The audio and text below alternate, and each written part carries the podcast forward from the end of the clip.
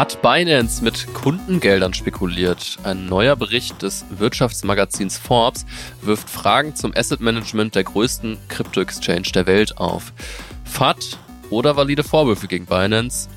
Und damit hallo und herzlich willkommen beim BTC Echo Recap Podcast vom 3. März 2023. Mein Name ist David Scheider und mir zugeschaltet ist BTC Echo Redakteur Daniel Hoffmann, der freundlicherweise spontan für Giacomo einspringen konnte. Moin Daniel, brechen bei dir schon Frühlingsgefühle aus? Ja, hi David. Ähm, ja, so richtig noch nicht. Äh, ich bin oder ich freue mich natürlich über die ersten Sonnenstrahlen, die wir jetzt in dem Jahr gesehen haben, aber für mich als äh, notorischen Pollenallergiker ist der Frühling eigentlich immer eine nicht so schöne Zeit. Ja, ihr hört es auch an meiner Stimme. Mich hat Covid erwischt. Äh, ich gebe mir trotzdem größte Mühe, aber meine Stimme dürfte heute trotzdem nasaler als gewohnt klingen. Das bitte ich zu entschuldigen. Achtung, dieser Podcast stellt keine Anlageberatung dar. Alle Aussagen dienen lediglich der Information und spiegeln die persönlichen Meinungen unserer Redakteurinnen und Redakteure wider. Bevor es losgeht, hier nochmal in eigener Sache. Ein spannender Hinweis für alle, die gerne ein bisschen Bitcoin und Ethereum gewinnen möchten. Wer noch bis zum 31. März an unserem Börsen- und Broker Award teilnimmt, hat die Chance, einmal 0,1 BTC oder fünfmal 0,1 ETH zu gewinnen. Dazu müsst ihr einfach nur die Börsen und Broker bewerten, die ihr zum Kaufen von Kryptowährungen nutzt. Es geht übrigens niemand leer aus, denn für alle Teilnehmer gibt es mindestens eine Ausgabe des BTC Echo Magazins digital. Teilnehmen könnt ihr unter btc-echo.de slash Community Award. Den Link packen wir euch aber natürlich auch nochmal in die Show Notes. Redaktionsschluss für diesen Podcast ist Donnerstag, der 2. März um 14 Uhr und über diese Themen sprechen wir heute. Kryptogewinne sind steuerpflichtig.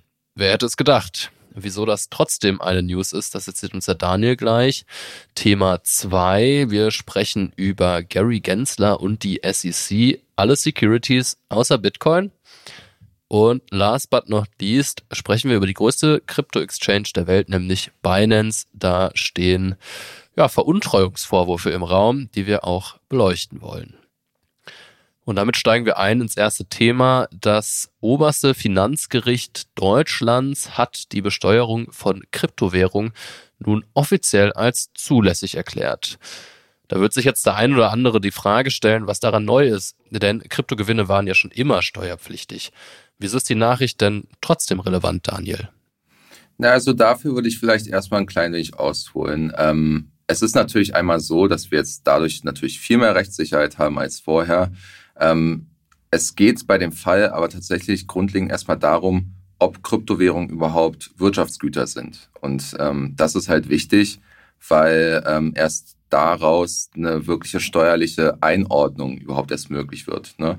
Also zu dem Fall an sich, da gab es eine Klage eines Anlegers, der 2017 äh, einen Gewinn von 3,4 Millionen Euro gemacht hat. Also wirklich äh, eine Menge Geld. Schon mal nicht der schlecht. Hatte, genau. Der hatte äh, Bitcoin in Ethereum getauscht, dann in Monero und dann wieder in Bitcoin und hat dann am Ende in Euro ausgecasht und den Gewinn dann auch dem Finanzamt gemeldet und sich dann aber halt geweigert, die Steuern zu zahlen. So. Ja, kann man ja schon mal machen. Klingt jetzt aber in meinen Ohren eher ungewöhnlich. Wie hat er das begründet? Naja, es ging im Prinzip darum, dass er halt gesagt hat, äh, Kryptowährungen sind keine echten Wirtschaftsgüter. Das sind, äh, es seien Algorithmen ne, und könnten demnach nicht in diese Kategorie eingeordnet werden und wären demnach halt nicht äh, steuerpflichtig. Und äh, das Gericht, also ähm, es ging dann vor das Finanzgericht in Köln und dort hat er den Prozess verloren, auch dann in, im zweiten Anlauf und hat sich dann entschieden, halt von Bundesfinanzhof zu ziehen, so vor das höchste deutsche ähm, Finanzgericht. Und die haben jetzt aber halt gesagt, ja, das Argument des Algorithmus können wir nicht gelten lassen, weil es eigentlich für die steuerliche Behandlung gar nicht erheblich ist, ähm, welche technischen Details dahinter stehen. Ne? Und ähm, letzten Endes haben die dann gesagt, Bitcoin und Co. sind eindeutig andere Wirtschaftsgüter. Das heißt, es gibt jetzt so eine Art Rechtssicherheit, was vorher immer galt. Ändert sich trotzdem mit dem Gesetz jetzt was für Anlegerinnen und Anleger in Kryptowährungen? Mm, nee, nicht direkt. Also es bleibt halt bei den üblichen Regeln. Du hast immer noch die Steuerfreiheit nach einem Jahr Haltefrist, ne, so wie es halt eigentlich vorher auch war. Und ähm, ja, die Steuerpflicht fällt ja im Prinzip eigentlich immer nur auf Gewinne an, die ähm, unterjährig erzielt wurden und über 600 Euro liegen. Ähm, neu ist allerdings halt, wie gesagt, dass ähm, der BFH mit diesem, also mit diesem Fall einen Präzedenzfall geschaffen hat, den er theoretisch auch auf andere Kryptowährungen ähm, anwenden kann. Und ähm, ja, es empfiehlt sich natürlich, sage ich mal, für alle Anleger, die ähm, ihre Gewinne aus diesem Zeitraum nicht versteuert haben, das auf alle Fälle nachzuholen und äh, bei den Behörden anzuzeigen. Ähm, ja, apropos Behörden, ne, sonst äh, könnte es passieren, ähm, ja, dass die bald vor eurer Tür stehen. Aber wenn wir nochmal zurückkommen zum Thema Behörden, hat die USA ja ähm, insbesondere die SEC, also die amerikanische Börsenaufsicht, mal wieder bekräftigt, dass alle Kryptos außer Bitcoin Wertpapiere seien. David, was ist denn da los? Ja, das ist schon eigentlich eine ziemlich ähm, krasse, heftige Aussage, die die SEC da getroffen hat. Genauer gesagt hat sich der SEC-Chef Gary Gensler entsprechend geäußert. Der hat nämlich dem New York Magazine ein Interview gegeben und dann einmal klargestellt, wie er, naja, Kryptowährung einordnen würde, regulatorisch. Und ähm, wer die Regulierungskategorie bei BTC Echte so ein bisschen verfolgt hat, der hat wahrscheinlich schon gesehen, dass häufig die Kategorie, in die Regulierer wie die SEC Kryptowährungen einordnen, nämlich die Kategorie der Wertpapiere ist. Also sind Kryptowährungen Assets, Wertpapiere, man spricht da in den USA in der Regel von Securities. Und Gary Gensler äh, hat jetzt eben ziemlich deutlich gesagt, dass er der Meinung ist, dass eigentlich alle Kryptowährungen sogenannte Wertpapiere sind, was natürlich große Implikationen ähm, hervorruft, bis auf eine Ausnahme. Und diese Ausnahme ist Bitcoin. Ähm, man fragt sich, was ist denn an Bitcoin anders als an allen anderen 10.000 Altcoins und ähm, das hat er eigentlich auch relativ deutlich gemacht. Er sagt nämlich, im Kern sind diese Token Wertpapiere, weil es eine Gruppe in der Mitte gibt und die Öffentlichkeit auf Grundlage dieser Gruppe Gewinne erwartet. Hm. Also, also der spielt da so ein bisschen auf den Howie-Test an an sich, oder? Also hm. ähm, das ist ja, glaube ich, so, wenn ich mich da richtig erinnere, so die, die Basis, um ähm, ja, Wertpapiere oder sag ich mal Investments überhaupt erst als Wertpapiere geltend zu machen und das dann äh, auch so regulatorisch dann in die Obhut der SEC zu stellen. Ähm, da gibt es natürlich verschiedene Kriterien. Ich glaube, es gibt vier insgesamt, wie ähm, dieser Test oder die, dieser Test bewertet. Und wenn alle vier erfüllt werden, dann gilt das Asset dann auch als Wertpapier. Und das scheint Gary Gensler ja dann irgendwie schon bei allen Coins und Token zu sehen, außer bei Bitcoin. Genau, und ähm, du hast uns diese Kriterien auch mitgebracht. Willst du einmal kurz sagen, wann ein Wertpapier nach dem Howey-Test als Security gilt? Ja, genau. Also es gibt, wie gesagt, nur vier Kriterien, die sind eigentlich relativ einfach erklärt. Äh, es muss einerseits Geld investiert werden, Andererseits muss aber auch eine gemeinsame unternehmerische Aktivität äh, vorhanden sein. Das könnte jetzt irgendwie über ein Joint Venture oder andere Partnerschaften der Fall sein. Dann muss natürlich eine Erwartung auf einen Gewinn durch die Anstrengung anderer geben. Also ähm, und ja, diese Gewinne müssen tatsächlich auch nur oder dürfen nur ähm, aus den Bemühungen anderer stammen. So und wie gesagt, ne, wenn halt diese vier Kriterien erfüllt sind, dann gilt das Asset als Wertpapier und äh, ja, Gary Gensler ähm, ist da auf alle Fälle dafür, das für alle Coins und Token gelten zu lassen, außer Bitcoin. Ja, und das würde dann bedeuten, dass sich eigentlich alle Altcoins auch als Wertpapier registrieren müssen, weil sonst begeht man eben einen Rechtsbruch, wenn man als Unternehmen oder als Einzelperson oder als Gruppe ein Wertpapier rausgibt, dann muss man das auch entsprechend bei der SEC registrieren. Das haben die meisten Kryptowährungen aber nicht gemacht. Das heißt, aus dieser Aussage erwachsen ja eigentlich relativ große Implikationen. Man fragt sich, naja, will jetzt Gary Gensler alle 10.000 Altcoins verklagen und äh, weil das ist ja auch interessant. Das ist hm. Gary Gensler ist Vorsitzender der SEC. Das ist eine Regierungsbehörde.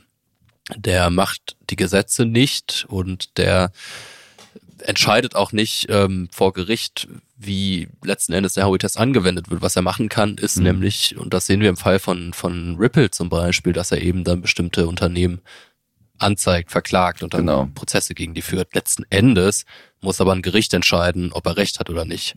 Genau, aber das Ding ist ja, wenn er praktisch diese Prozesse gewinnt, ne, dann ist das halt ein Präzedenzfall, den er dann auch wiederum auf andere Unternehmen oder andere Kryptounternehmen insbesondere anwenden kann. Also das ist ja eigentlich so, sage ich mal, die, die Schwere oder auch das, die, dieser interessante Aspekt, der eigentlich an diesem ganzen Ripple-Fall hängt, ähm, dass du halt diese Präzedenzsituation irgendwie schaffst. Ne? Und äh, das hat dann natürlich wieder viel größere Auswirkungen auf äh, alle möglichen Projekte. Mhm. Ähm, aber man muss natürlich auch sagen, es gibt natürlich auch Kritik an dem ganzen ähm, Vorgang der SEC, insbesondere aber auch in dem ganzen Howey-Test. Ne? Also man muss schon sagen, der Test ist mega alt.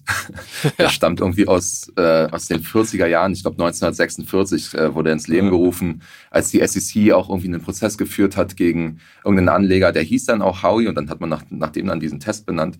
Ähm, und wie gesagt, viele im Crypto-Space, die fragen sich halt, wie kann man so ein altes Verfahren eigentlich auf eine Branche anwenden, die noch nicht mal 20 Jahre alt ist. Ne? Ähm, also da, da gibt es auf alle Fälle viele, viele Fragezeichen. Ja, letzten Endes ist das Ziel des Anlegerschutzes ja durchaus löblich und man hatte ja auch nach FTX erwartet, dass die Behörden da etwas strenger sind und genauer hinschauen. Ich weiß noch nicht genau, was diese Aussage bedeutet. Also klar, du hast recht, dass es Präzedenzfälle schaffen kann und es ist auch interessant, dass die SEC zwischen Bitcoin und Altcoins scheinbar unterscheidet und diese Unterschiede auch hm. versteht, die ja da sind, aber man kann natürlich als Behörde auch so ein bisschen übers Ziel hinausschießen man will ja. ja. die ganze Industrie nicht kaputt machen, weil was dann passiert ist, dass dann alle Anleger eben in Übersee ihre Coins kaufen. Ja, klar. Das würde aber natürlich, ne, also ich, ich würde da vielleicht zwei Punkte machen. Der erste wäre, ähm, dass ich sagen würde, ich kann diesen Vorgang oder dieses, dieses äh, rigorose Vorgehen der SEC irgendwie schon verstehen, weil du hast ja gerade eben FTX angesprochen. Ne? Also es gab ja schon diesen kompletten ähm, Vertrauensbruch dann irgendwie zwischen der SEC und FTX, eben weil FTX so als der, der Liebling der, der Regulierer galt, ne? so Sam Bankman-Fried als, äh, als Posterboy und so.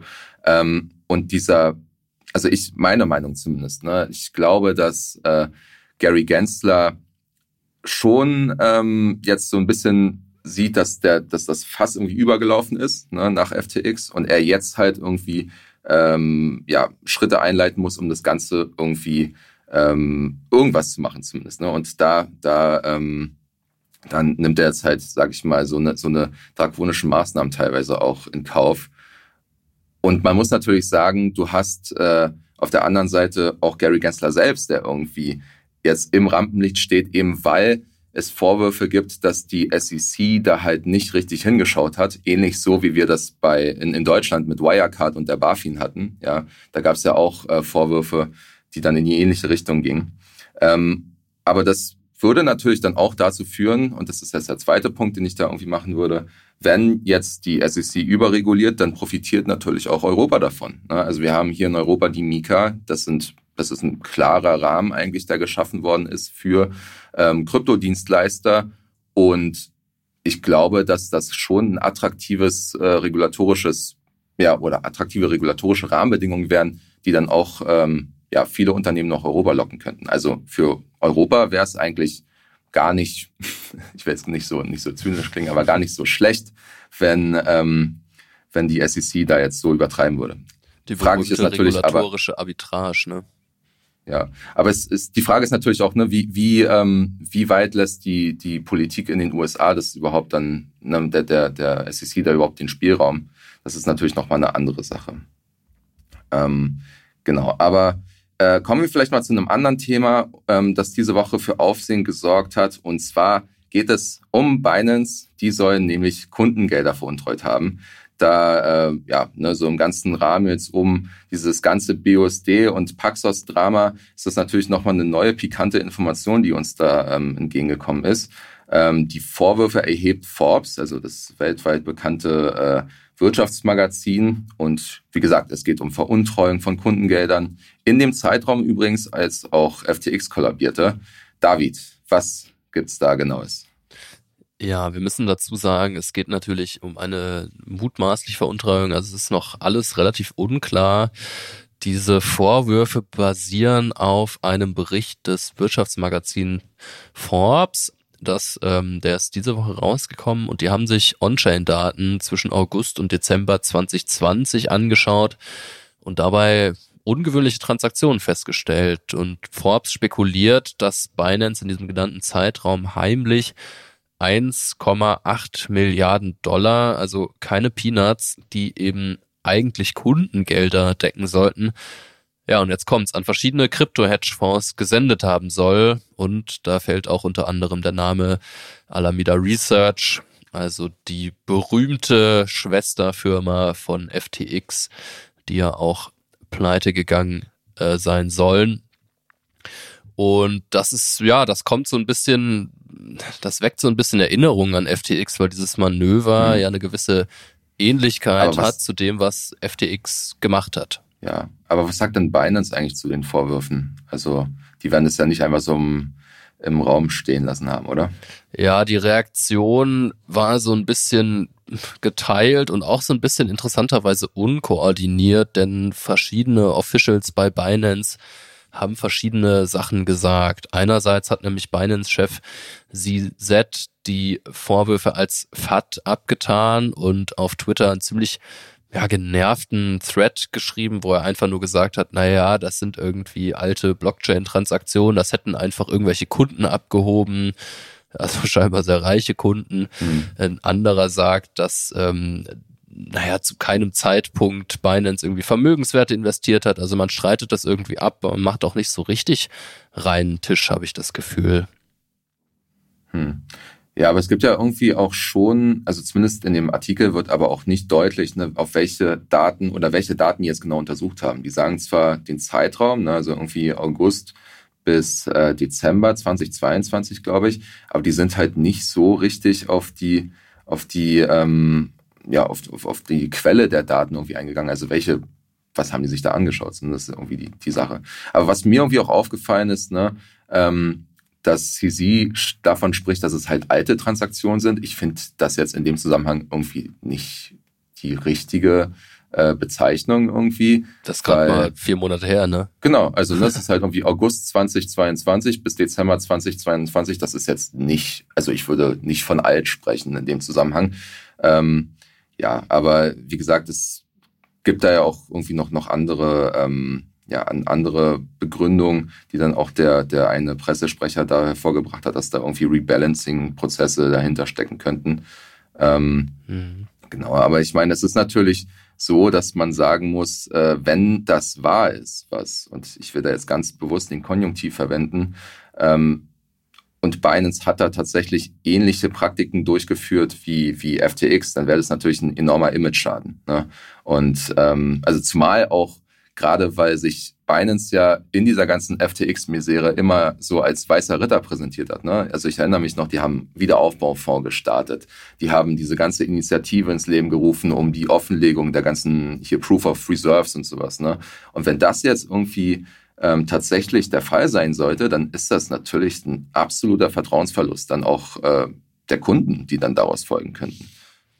Genau, ähm, man muss einfach sehen, Binance ist als Krypt größte Kryptobörse der Welt, da ist ziemlich systemrelevant eigentlich. Und wenn da so schwerwiegende Vorwürfe im Raum stehen, dann kann man meiner Meinung nach nicht als Changpeng Sau irgendwie einen Twitter-Thread machen und die Journalisten angreifen, sondern hm. er hat ja selbst gesagt, dass jetzt die Börsen unter Scrutiny hat er es genannt. Also die, da sollte man jetzt wirklich ganz genau hinschauen. Und genau hm. das macht Forbes.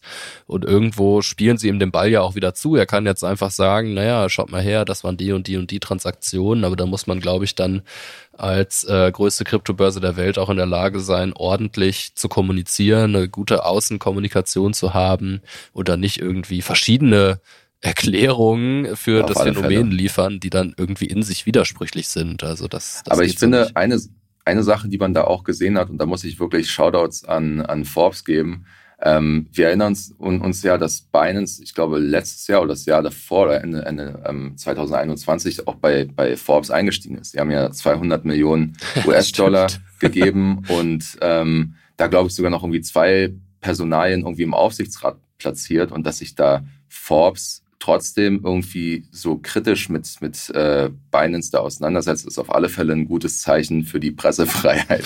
das, ist, das ist zumindest so mein Learning und mein, mein, mein guter Gedanke, den ich da irgendwie aus der ganzen Situation irgendwie mitnehme.